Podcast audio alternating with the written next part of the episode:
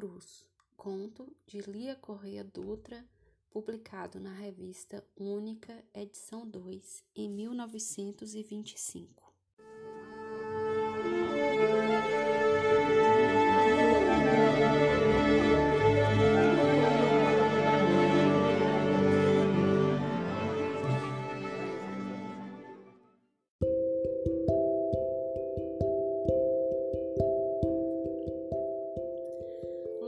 Saída da aldeia, estava situada uma casa toda branca, pequenina, cercada de minúsculo jardinzinho florido.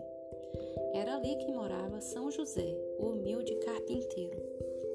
Naquela tarde quente de verão, a Virgem fiava a soleira da porta, erguendo de vez em quando os olhos que, cheios de amor, envolviam o menino Deus, louro e lindo, meigo e pequenino, que na inocência de seus três anos brincava sossegado com um trapinho de palha. Então, o menino levantava a cabecinha loura e seus olhos azuis sorriam à Virgem. Em breve, São José, com as ferramentas ao ombro, apareceu à porta da casa, saudando os entes venerados e queridos.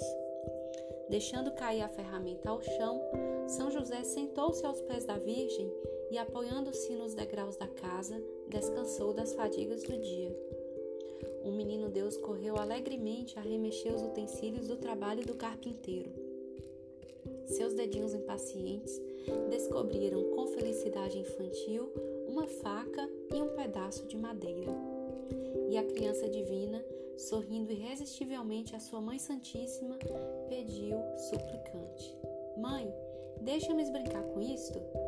E Maria ternamente respondeu: Brinca, meu filho, mas cuidado, não te vás ferir. A senhora continuou a afiar. São José, sonolento e cansado, encostou a cabeça ao braço, cerrando os olhos.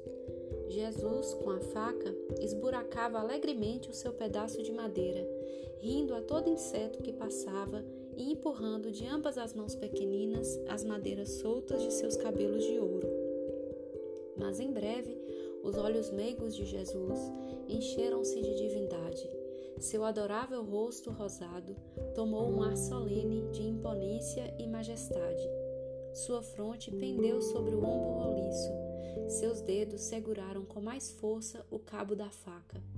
Sua boca vermelha tornou-se séria.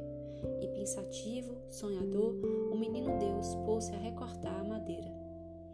Estranhando o súbito silêncio da alegre criancinha, Maria e José baixaram sobre ela os olhares inquietos. José bondosamente e Maria perguntou: O que fazes, meu filho? Jesus fitou-a dolorosamente e, erguendo-se lento e grave, uma auréola de luz envolvendo-lhe a cabeça loura, seus olhos cheios naquele momento de todas as glórias do presépio e de todas as dores do Calvário, levantou aos ares a madeira que esculpira. E entre as mãos da terna e alegre criança de três anos, Maria e José viram tosca, pequenina, desigual e mal feita uma cruz.